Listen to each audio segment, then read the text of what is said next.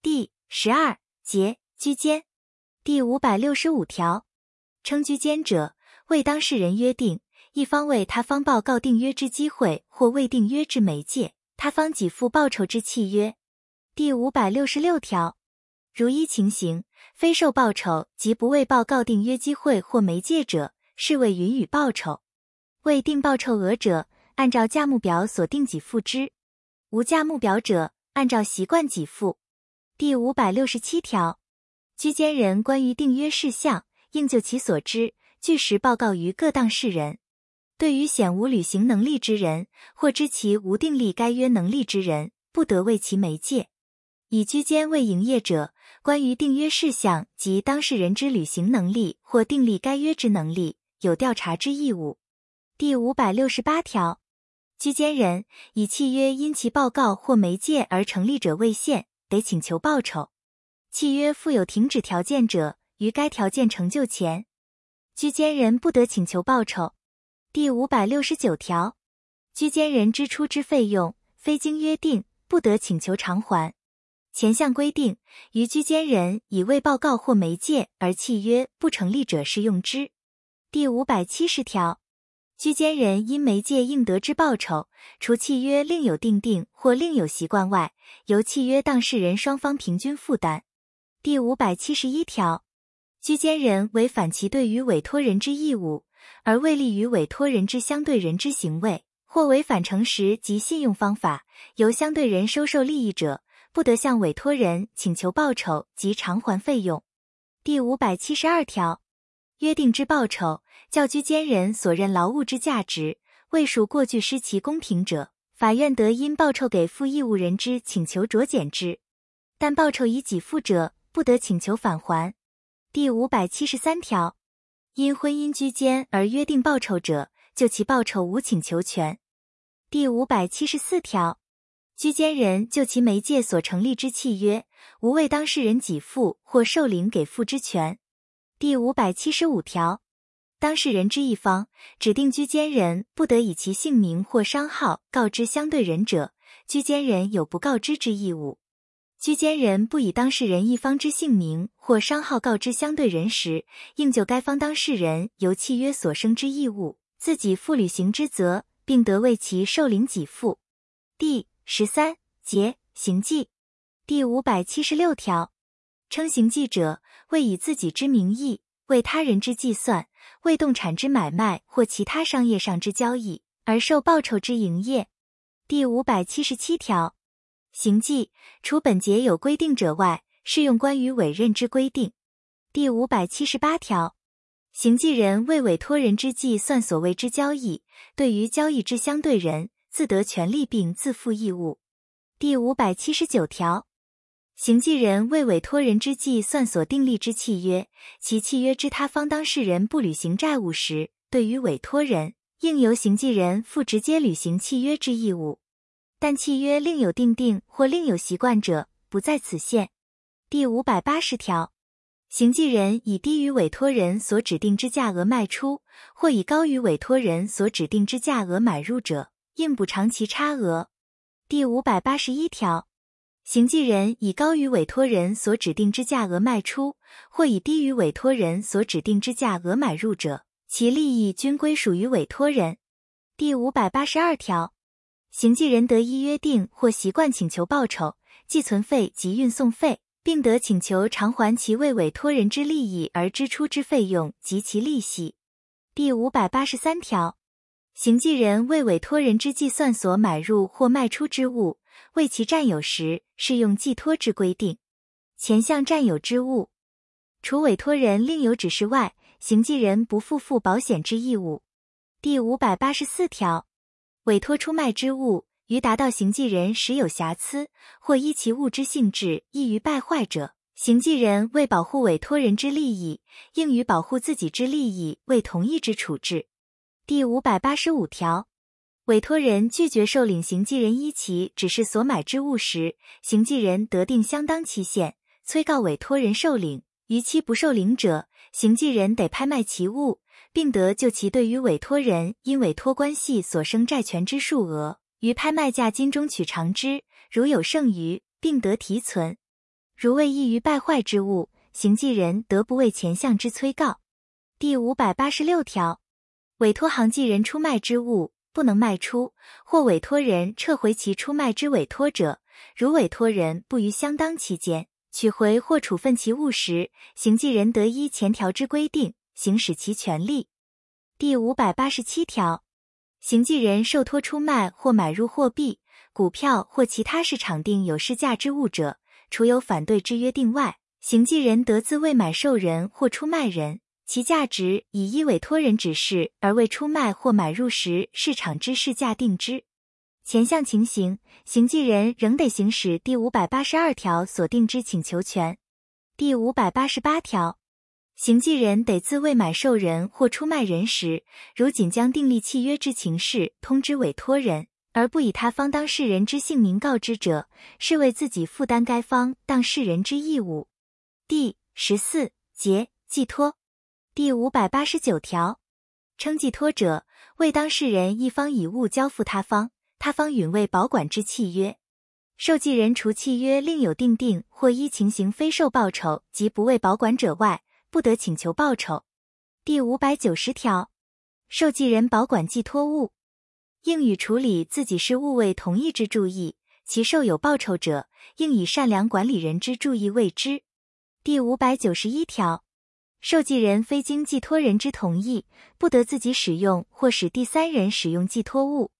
受寄人为反前项之规定者，对于寄托人应给付相当报偿，如有损害，并应赔偿。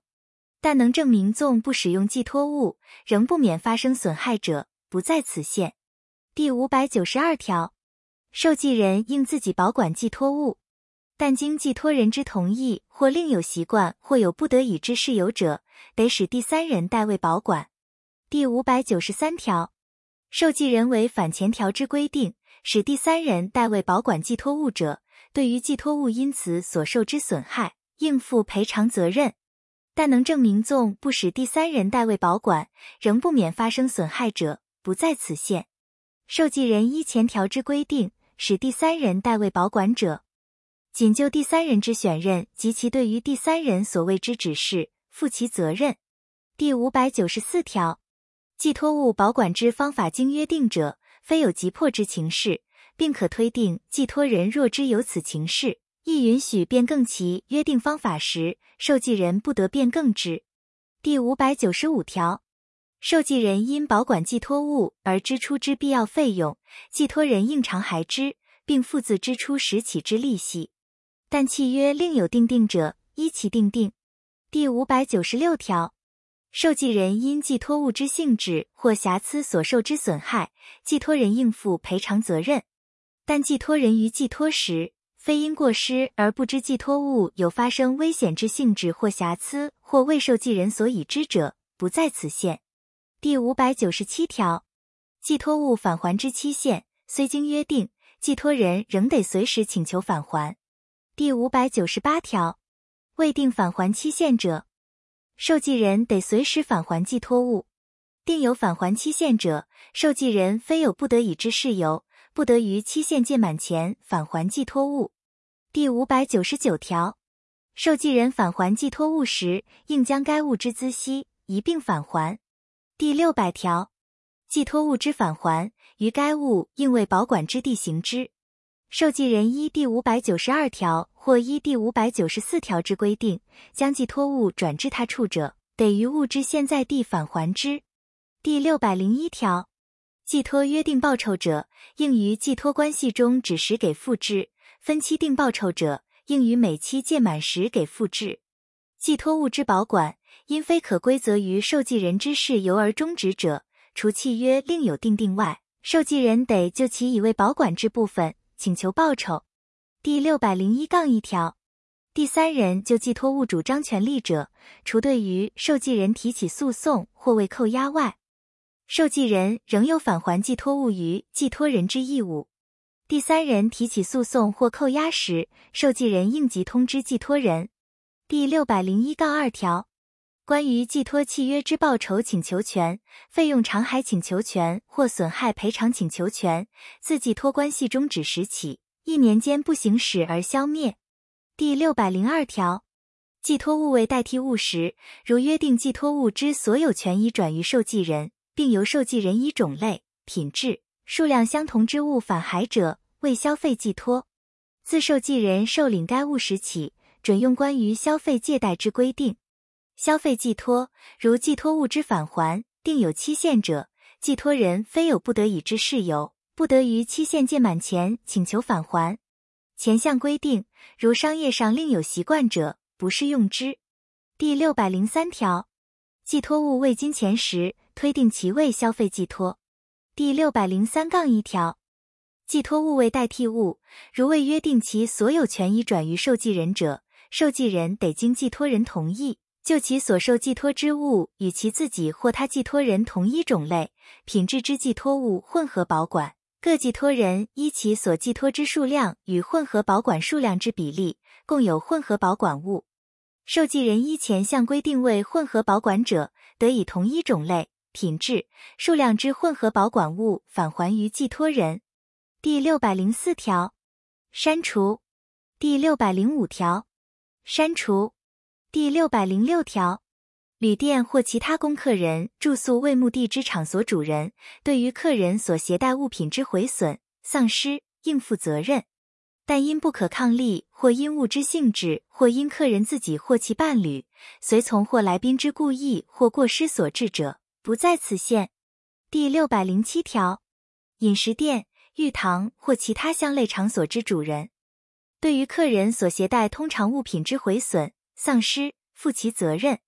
但有前条但书规定之情形时，不在此限。第六百零八条，客人之金钱、有价证券、珠宝或其他贵重物品，非经报名其物质性质及数量交付保管者，主人不负责任。主人无正当理由拒绝为客人保管前项物品者，对于其毁损、丧失，应负责任。其物品因主人或其使用人之故意或过失而致毁损、丧失者，一同。第六百零九条，已揭示限制或免除前三条所定主人之责任者，其揭示无效。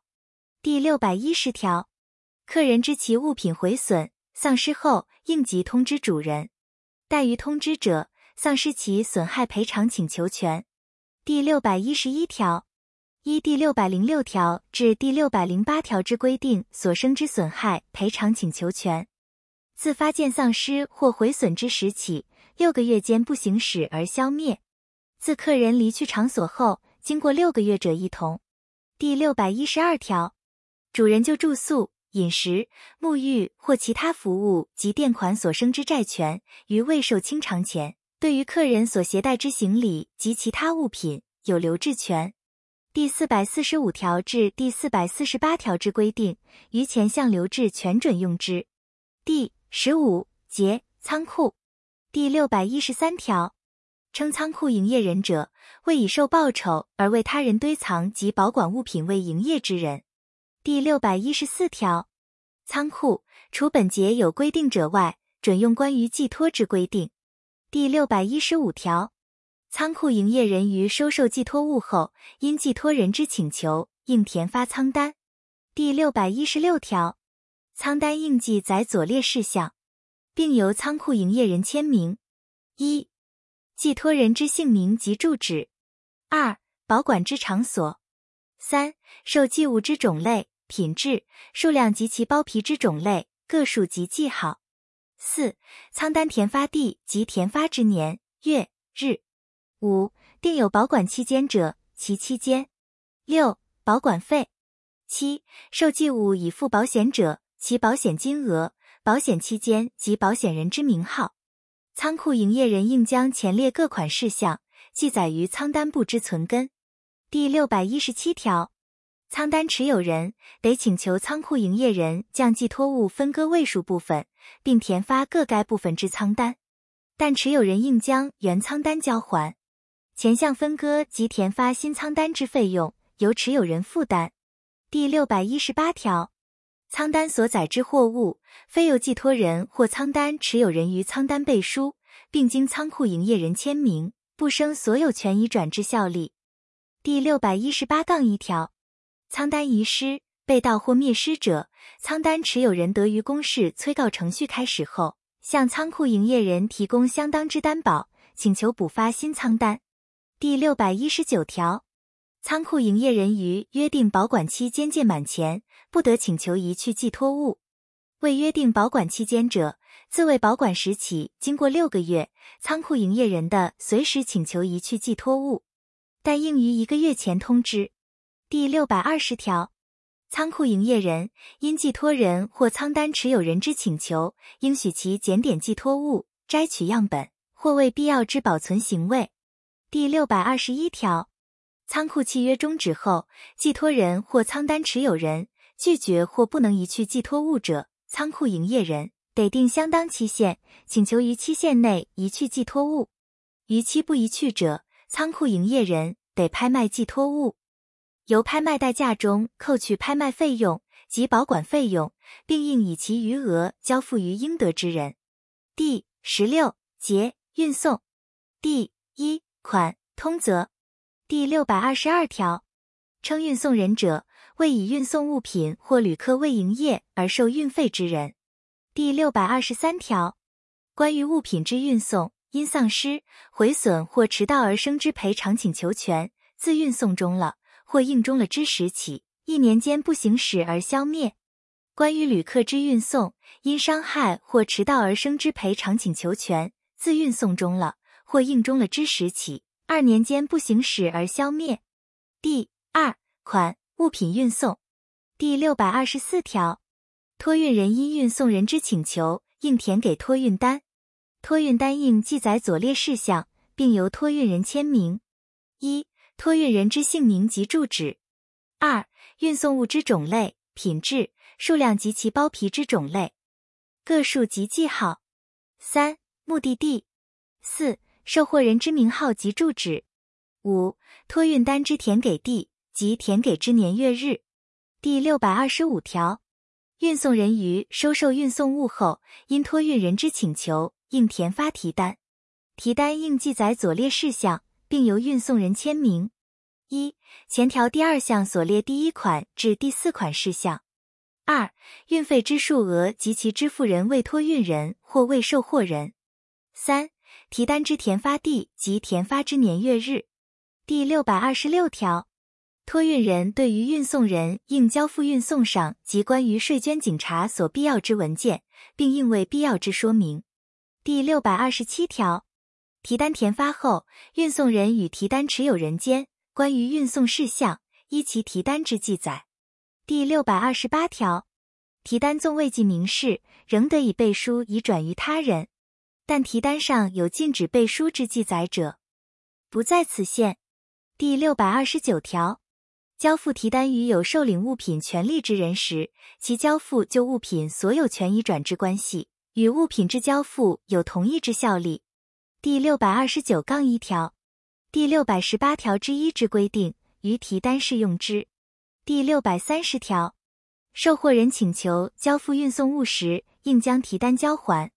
第六百三十一条，运送物依其性质，对于人或财产有致损害之余者。托运人于订立契约前，应将其性质告知运送人。怠于告知者，对于因此所致之损害，应负赔偿之责。第六百三十二条，托运物品应于约定期限内运送之。无约定者，依习惯；无约定亦无习惯者，应于相当期间内运送之。前项所称相当期间之决定，应顾及各该运送之特殊情形。第六百三十三条。运送人非有急迫之情事，并可推定托运人若知有此情事，亦允许变更其指示者，不得变更托运人之指示。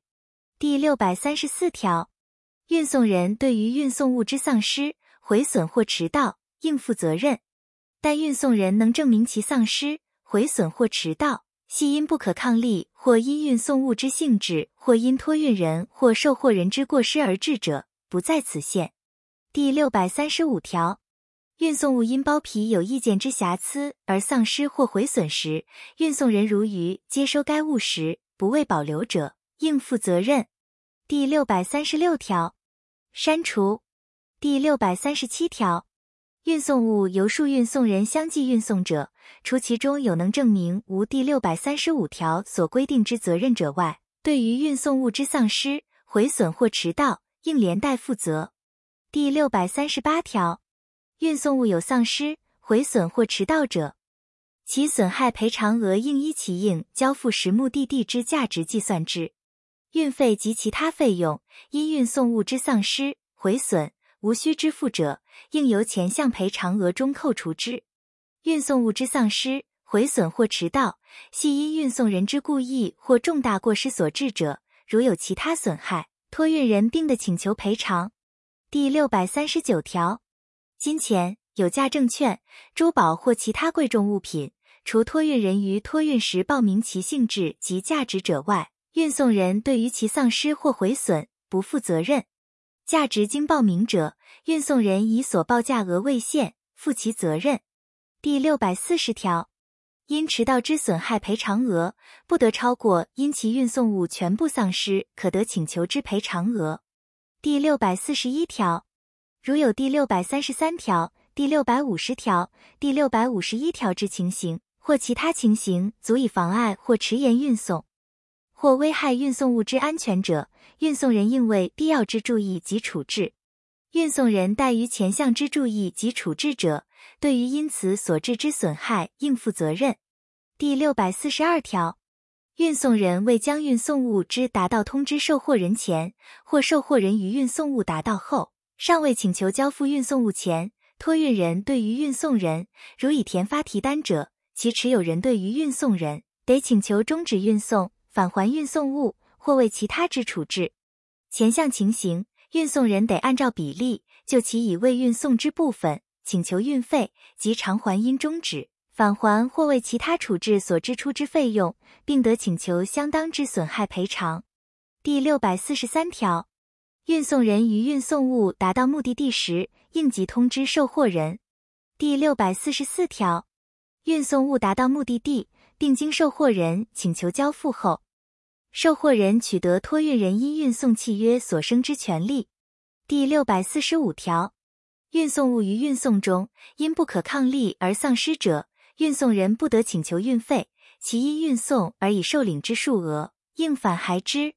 第六百四十六条，运送人于受领运费及其他费用前交付运送物者，对于其所有前运送人应得之运费及其他费用。负其责任。第六百四十七条，运送人为保全其运费及其他费用得受清偿之必要，按其比例对于运送物有留置权。运费及其他费用之数额有增值时，受货人得将有增值之数额提存，请求运送物之交付。第六百四十八条，受货人受领运送物并支付运费及其他费用不为保留者，运送人之责任消灭。运送物内部有丧失或毁损不易发现者，以受货人于受领运送物后十日内将其丧失或毁损通知于运送人未限，不适用前项之规定。运送物之丧失或毁损，如运送人以诈术隐蔽，或因其故意或重大过失所致者，运送人不得主张前二项规定之利益。第六百四十九条。运送人交与托运人之提单或其他文件上有免除或限制运送人责任之记载者，除能证明托运人对于其责任之免除或限制明示同意外，不生效力。第六百五十条，受货人所在不明或对运送物受领迟延或有其他交付上之障碍时，运送人应即通知托运人，并请求其指示。如托运人未即未指示，或其指示事实上不能实行。或运送人不能继续保管运送物时，运送人得以托运人之费用寄存运送物于仓库。运送物如有不能寄存于仓库之情形，或有异于腐坏之性质，或显见其价值不足抵偿运费及其他费用时，运送人得拍卖之。运送人于可能之范围内，应将寄存仓库或拍卖之事情通知托运人及售货人。第六百五十一条。前条之规定，于受领权之归属有诉讼至交付迟延者适用之。第六百五十二条，运送人得就拍卖代价中扣除拍卖费用，运费及其他费用，并应将其余额交付于应得之人。如应得之人所在不明者，应为其利益提存之。第六百五十三条，运送物由数运送人相继运送者，其最后之运送人就运送人全体应得之运费及其他费用，得行使第六百四十七条、第六百五十条及第六百五十二条所定之权利。第三款旅客运送第六百五十四条。旅客运送人对于旅客因运送所受之伤害及运送之迟到应负责任，但因旅客之过失或其伤害系因不可抗力所致者，不在此限。运送之迟到系因不可抗力所致者，旅客运送人之责任，除另有交易习惯者外，以旅客因迟到而增加支出之必要费用为限。第六百五十五条，行李及时交付运送人者。应于旅客达到时返还之。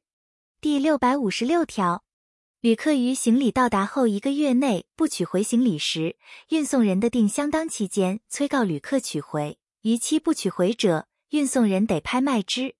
旅客所在不明者，得不经催告竟予拍卖。行李有异于腐坏之性质者，运送人得于到达后经过二十四小时拍卖之。第六百五十二条之规定。于前二项情形准用之。第六百五十七条，运送人对于旅客所交托之行李，纵不另收运费，其权利义务，除本款另有规定外，适用关于物品运送之规定。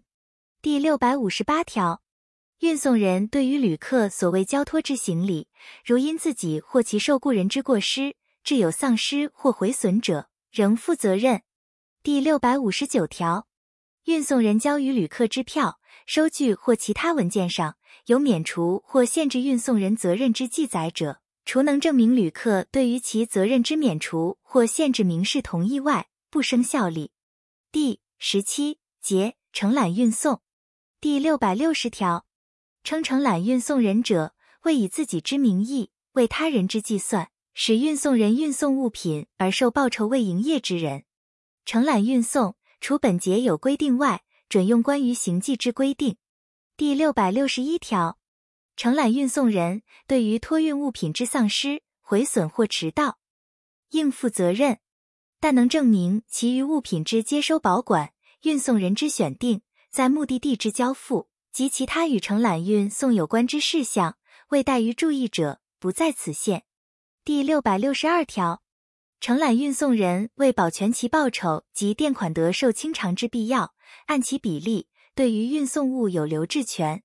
第六百六十三条，承揽运送人除契约另有订定外，得自行运送物品。如自行运送，其权利义务与运送人同。第六百六十四条，就运送全部约定价额或承揽运送人填发提单于委托人者，视为承揽人自己运送。不得另行请求报酬。第六百六十五条、第六百三十一条、第六百三十五条及第六百三十八条至第六百四十条之规定，于承揽运送准用之。第六百六十六条，对于承揽运送人因运送物之丧失、毁损或迟到所生之损害赔偿请求权，自运送物交付或应交付之时起，一年间不行使而消灭。